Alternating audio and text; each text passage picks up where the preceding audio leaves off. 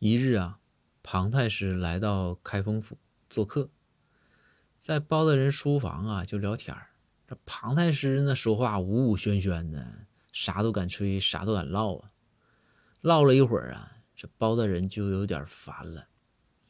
包大人就起身啊，烧了一壶水。然后这庞太师不管呢，庞太师继续嘚不嘚嘚不嘚嘚不嘚嘚不嘚继续说。